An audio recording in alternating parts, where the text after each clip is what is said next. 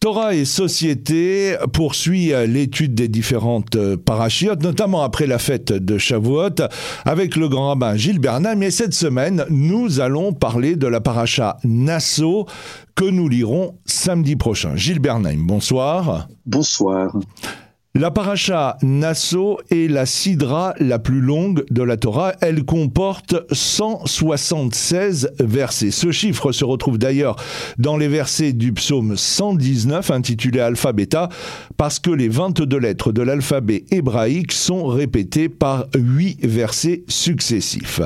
Le début du livre de Bamidbar évoque le dénombrement des enfants d'Israël dans le désert. Les enfants de la tribu de Lévi ne sont pas recensés avec les autres tribus du fait de leur vocation exceptionnelle qui est d'enseigner la Torah et de s'occuper des besoins du tabernacle. Toutefois, Étonnamment, Dieu demande de faire le compte de la famille de Kehat, le fils de Lévi, avant celui de la famille de son frère aîné, Gershon. Et c'est justement sur le dénombrement des enfants de la famille de Gershon que commence la paracha Nassau. Prend le compte des fils de Gershon, eux aussi, selon leur maison paternelle, selon leur famille. La traduction, dans un premier temps, du mot Nassau est prendre en compte, mais le terme précis est plus exactement élève, c'est-à-dire que prendre en compte, c'est porter son intention sur, c'est donner de l'importance à.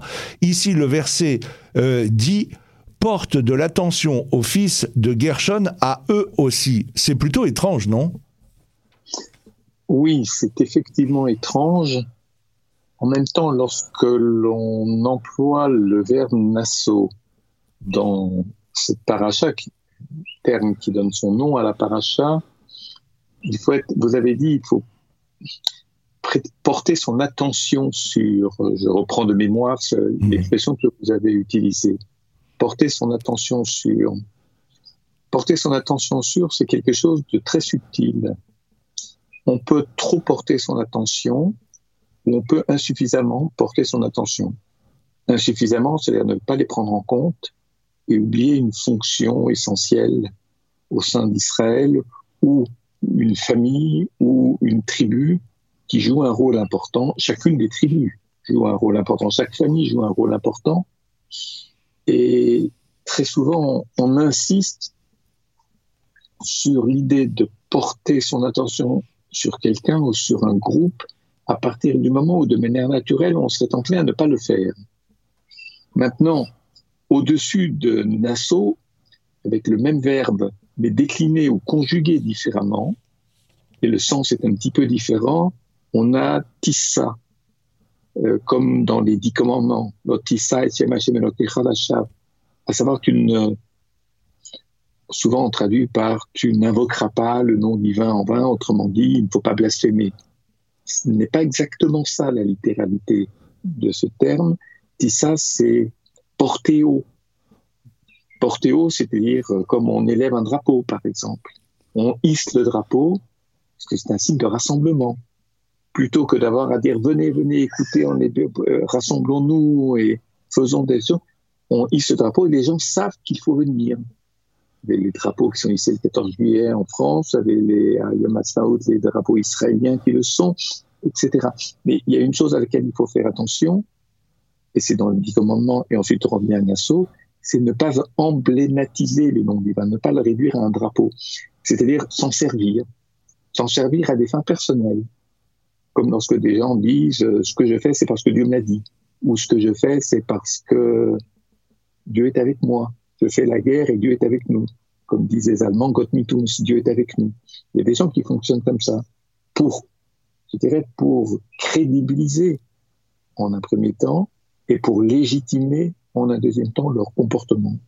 Nassau, c'est porter une attention très juste, très exacte, ni trop forte, parce que si on le fait de manière trop ostensive, c'est-à-dire que, oui, euh, on emblématise, c'est-à-dire qu'on on, fait de l'autre quelque chose de trop important, et l'autre finit par se prendre au piège de l'importance qu'il s'accorde à lui-même, et il devient complaisant. Ou bien cela sert des causes dont on peut douter de leur justesse ou de leur véracité aux yeux de la loi, aux yeux, je ne dirais pas de Dieu, mais aux yeux de l'écriture biblique. de ce qu'elle nous demande d'être. Nassau. Porter une très juste attention à. C'est excellemment, excellemment traduit. Dans la paracha Nassau, euh, les différents critères de pureté du camp des enfants d'Israël sont évoqués. Pureté physique, pureté des mœurs.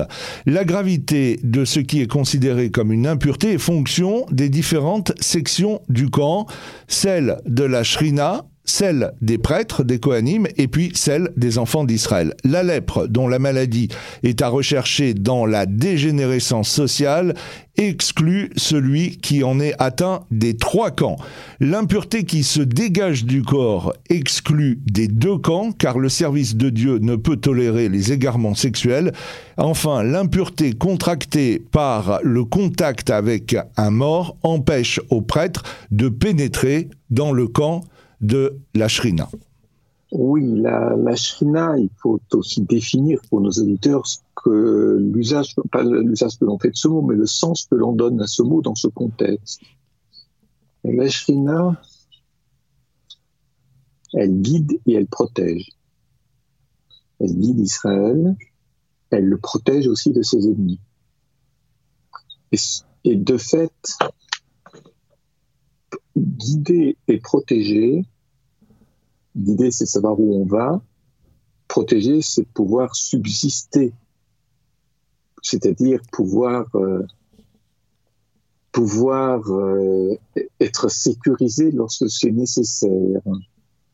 Il faut être pleinement soi-même pour assumer une fonction ou une mission. Encore pour être pleinement soi-même, encore faut-il ne pas être affecté, ne pas être atteint. La Shrina, elle a surtout cela. C'est-à-dire, elle, donne sens à l'histoire d'Israël dans le désert. Elle incite à deux choses. À ce que chacun des membres des Béné Israël, des enfants d'Israël, fasse de son mieux pour apporter à la collectivité ce qu'il a de meilleur. Et puis, elle dirige, elle oriente, elle permet à la collectivité d'aller dans la bonne direction sans que un parti ou un petit groupe à l'intérieur de la grande collectivité ne détourne de son voyage l'ensemble du peuple d'Israël, comme ça a été par exemple le cas avec Korah, ou ça sera le cas avec Korah. La Shrina joue un rôle essentiel, elle permet de rester dans l'histoire et de faire avancer l'histoire. Pour ce qui concerne le deuxième exemple, à savoir l'impureté du ZAV, c'est-à-dire des écoulements sanguins, euh, le corps produit de l'impureté et le corps devient impur. Il est impur pour soi-même, il est impur pour toute relation au prochain. L'impureté, ce n'est pas que soi-même atteint par l'impureté, on peut rendre quelqu'un impur. Et de ce fait, lorsqu'on parle d'écoulement sanguin, on parle au niveau sexuel, bien évidemment. Et la sexualité, elle est partagée avec quelqu'un ou quelqu'une. Donc, nous sommes sur un registre de deux camps, c'est-à-dire de deux espaces, l'espace en propre, soi-même, et l'espace de l'autre que l'on peut rendre impur. Dans le troisième exemple que vous avez donné, c'est le rapport à la mort le rapport à la mort, pourquoi est-ce que l'on devient impur au contact d'un mort? Bon, il y a le Cohen qui lui ne peut pas approcher de la mort, il peut pas entrer au cimetière sauf euh, situation très exceptionnelle, etc. Le Cohen a une fonction très importante. Et le fait qu'on l'éloigne de la mort, ne signifie pas qu'il est indifférent à la mort. Simplement, il est investi dans des tâches de vie, dans des tâches de croissance, dans des tâches de pacification. C'est-à-dire dans des tâches où il est question de restaurer quelque chose et participer pleinement avec toutes ses forces à la restauration d'un être, d'une situation, d'un groupe. Donc on le préserve en quelque sorte, on l'éloigne de tout ce qui peut évoquer, on dirait en philosophie, le neutre, c'est-à-dire la perte des affects, des émotions, ou un affaiblissement de celles-ci. Le... Par ailleurs, la mort nous concerne.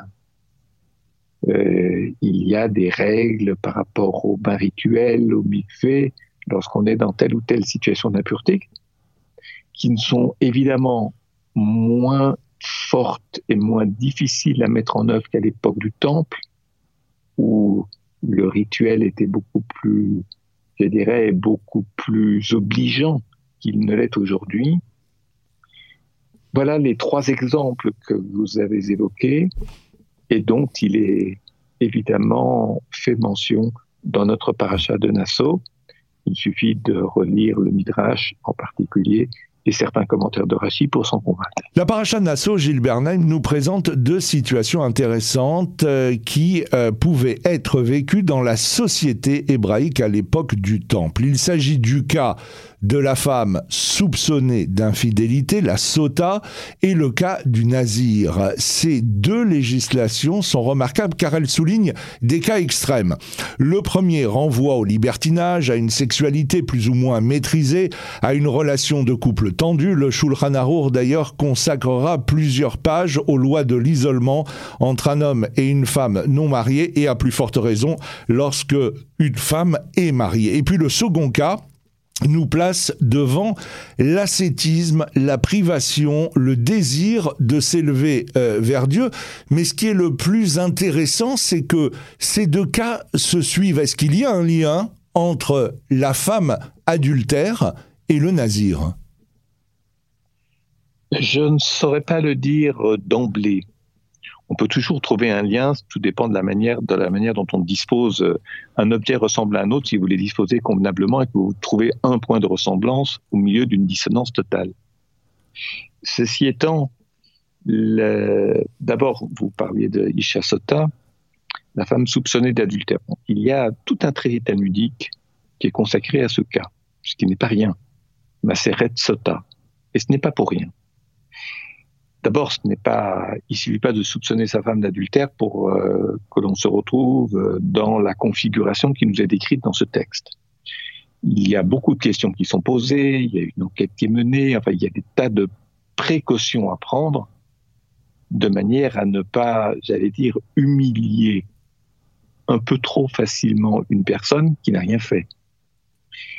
En réalité, pour répondre à votre question, il faut regarder ce qui se passe je dirais, au travers et au-delà de cette ordalie. On demande à la femme de consommer une certaine eau avec la, poussière des lettres, etc., de, la Torah. Et aussi, il y a de la terre, maïm chaim, de l'eau, une certaine eau particulière. C'est très spécial. Mais en fait, si cette femme est soupçonnée d'adultère et qu'elle a commis l'adultère, son ventre va gonfler et elle va en mourir si je me permettais une image, je ne sais pas si elle est juste, c'est l'image d'une femme qui est enceinte et qui n'accoucherait jamais, ça continue à croître. Bon. Et puis, elle, euh, et la femme en meurt. Et d'un autre côté, euh, si elle a été soupçonnée à tort, alors euh, cette ordalie sera productrice de vie, elle aura une famille, elle aura des enfants, alors une famille elle créera une famille, elle aura beaucoup d'enfants, etc. Ceci dit, je ne sais pas quelle trace sur un plan psychologique ça peut laisser, parce que quand vous êtes innocent, que vous êtes traité comme ça, il n'est pas évident de restaurer l'image. Euh, et comme on dit, il n'y a pas de fumée sans feu, ou les soupçons laissent des traces dans la relation de couple. ce ne sont pas des robots, les deux personnages, en question l'homme et la femme. Mais ce qui est en jeu dans la Sota, c'est la question du père. Si une femme est enceinte, on peut croire qu'elle est enceinte et elle le sera pendant neuf mois. Ou elle donne l'impression d'être enceinte, mais elle n'accouchera pas et elle mourra. C'était le premier exemple. En fait, la vraie question qui est posée ici, c'est de savoir qui est le père. Est-ce que c'est le mari? Est-ce que ce sera le mari? Ou est-ce que c'est un autre homme? Et la question que je me pose toujours en étudiant le traité de Sota, c'est la raison pour laquelle on accorde une telle importance à l'identité du père. c'est-à-dire à la rigueur, à la justesse d'une filiation. Et il ne faut pas non plus oublier que nous sommes très peu de temps avant ce qu'aurait dû être l'entrée en terre d'Israël. Puisque le peuple aurait dû quitter le désert dans la paracha suivante, dans Béalotra, à la fin du chapitre 10, puisque les deux derniers versets du chapitre 10 sont encadrés de deux lettres, nous l'avons souvent dit, de Noun renversées, qui marquaient la rupture d'avec le désert et un lever de camp vers le nord du désert pour commencer la conquête d'Eretz Israël, de la terre d'Israël. Ça ne s'est pas fait parce que le peuple s'est découragé tout de suite et qu'il n'avait qu'une seule idée, cette prise en charge, quitte à redevenir esclave et revenir en Égypte. Bon. Donc ils vont rester 39 ans supplémentaires pendant le désert pour mûrir, être capable de ne pas s'appuyer sur les miracles, mais de s'assumer et de ne pas attendre toujours d'un maître qui décide à, votre place, que ce soit Moshe Rabbeinu Moïse d'un côté ou que ce soit le pharaon de l'autre. Et donc là, on a des lois dans Parajat Nassau qui sont données au début de la deuxième année à compter de la sortie d'Égypte et qui auraient dû être des lois prépondérantes, c'est-à-dire des lois essentielles qu'il faut donner juste avant que l'on entame l'éventuelle conquête d'Eretz Israël, à savoir, premièrement, le, le principe de filiation, l'importance de la famille, la rigueur généalogique, tout ça qui peut conduire, par le biais d'une relation extra-conjugale, à un désordre dans la généalogie, dans l'identité, dans la transmission d'une identité. L'autre loi que vous avez mentionnée, c'est euh, le nazir. Nazir, c'est quelqu'un qui va se priver d'alcool, qui ne se coupera plus les cheveux ni la barbe. La raison pour laquelle euh, il y a cette tentation du nazir, elle peut être de deux ordres. Il y a des gens qui veulent qui ont besoin de faire une retraite en quelque sorte, qui ont besoin d'être lucides, qui ont besoin de s'isoler un temps soit peu en, je dirais, en ne se, en ne s'occupant plus des autres et en essayant de faire le ménage en eux-mêmes, ménage entre guillemets, de clarifier leur personnalité. Et puis, il ne faut pas oublier que l'image que l'on donne de soi peut-être une image, euh, je dirais, portée par un sentiment d'ivresse. Je ne parle pas que du vin. Il y a des gens qui sont ivres de l'image qu'ils ont d'eux-mêmes. C'est-à-dire ça les rend déraisonnables. Ils oublient les autres. Ils pensent que les autres les admirent. Ils ont une très grande complaisance à l'égard d'eux-mêmes. Et de fait, il est important de vivre cette expérience du nazir, alors ça peut durer très longtemps, ça peut durer moins longtemps. Il y a un traité talmudique, là aussi, traité de nazir, qui explique les règles, les conditions, les obligations, les tenants et les aboutissants. Mais je n'oublie pas que lorsque Joseph a été sorti de sa prison pour être mené devant le pharaon, s'est coupé les cheveux. C'est-à-dire qu'en fait, euh, il y a dans l'image de Joseph l'idée précisément de quelqu'un qui avait une image de lui-même, une représentation de lui-même, rappelez-vous les rêves, qui était assez glorieuse. Il va chuter de son piédestal et il va devenir un prisonnier en Égypte. Et déjà auparavant, sa situation n'était pas facile. Il va devenir un prisonnier, c'est-à-dire qu'il va perdre de sa superbe. Maintenant, lorsqu'il se présente devant le pharaon, il va devenir un homme responsable. Et ça sera l'ouverture vers, je dirais, son ascension en Égypte. Mais une ascension qui ne se fait pas à la gloire de lui-même ou pour sa propre gloire, mais pour faire avancer l'histoire jusque dans la pacification de la relation avec ses frères, les retrouvailles en Égypte, et une avancée de l'histoire qui va se faire dans le livre de Shemot, d'Égypte, et plus tard, la Torah, le don de la Torah. Pourquoi je fais ce détour? Simplement parce que là aussi, avant d'entrer en terre d'Israël, il est important d'être lucide. Des soldats qui sont ivres de puissance, qui sont ivres de violence, qui sont ivres de considération à l'égard d'eux-mêmes et qui oublient l'être humain contre lequel ils combattent sont des soldats qui peuvent se comporter n'importe comment. Et à ce moment-là, la conquête d'Israël peut devenir barbare. Important de rappeler avant ce qui aurait dû être dans la paracha suivante, l'entrée ou la, prise en compte de la conquête d'Israël à venir, mais dans un temps très rapide, très récent, durant la deuxième année, que ces soldats, cette armée, puisqu'il y a une armée depuis Bamidbar, il y a des comptes, un recensement qui se fait pour les soldats, les hommes qui font l'armée, d'un certain âge jusqu'à un certain âge, ben, qu'ils soient lucides, qu'ils soient conscients, qu'ils soient responsables, un soldat responsable, un peuple responsable, autrement dit un peuple lucide, non pas ivre de puissance ou de... Hmm. donc pas d'alcool et pas de complaisance avec les cheveux et la barbe. Encore un mot euh, avec vous, Gilles Bernem. La paracha Bamidbar nous a présenté tout le peuple juif comme étant organisé autour de la sainteté de la Kedusha.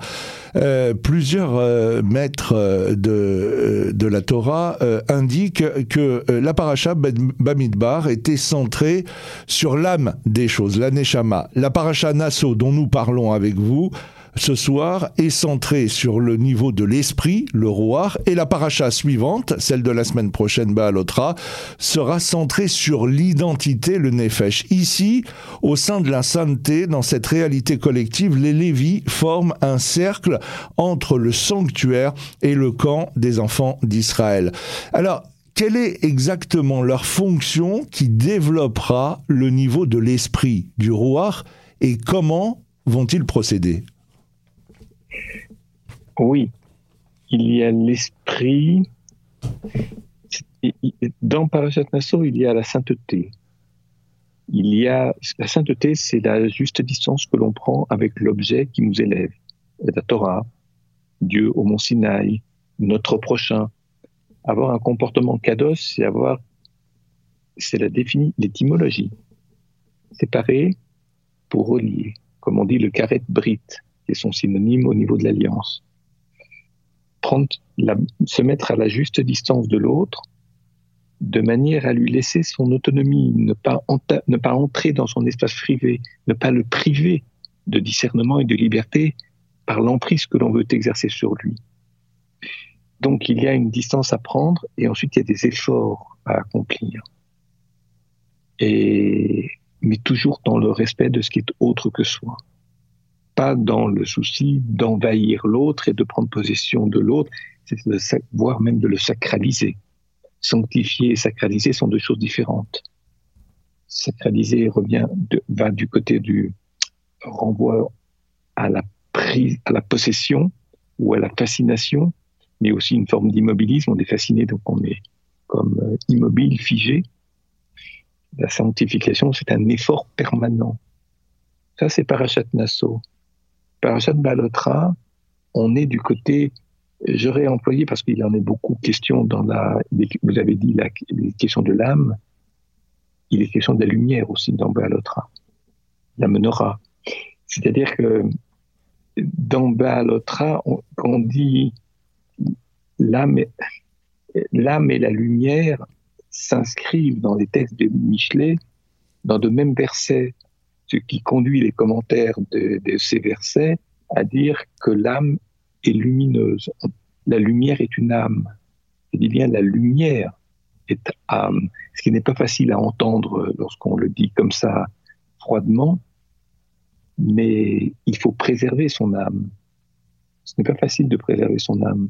Il est facile de la salir ou d'être sali par d'autres âmes.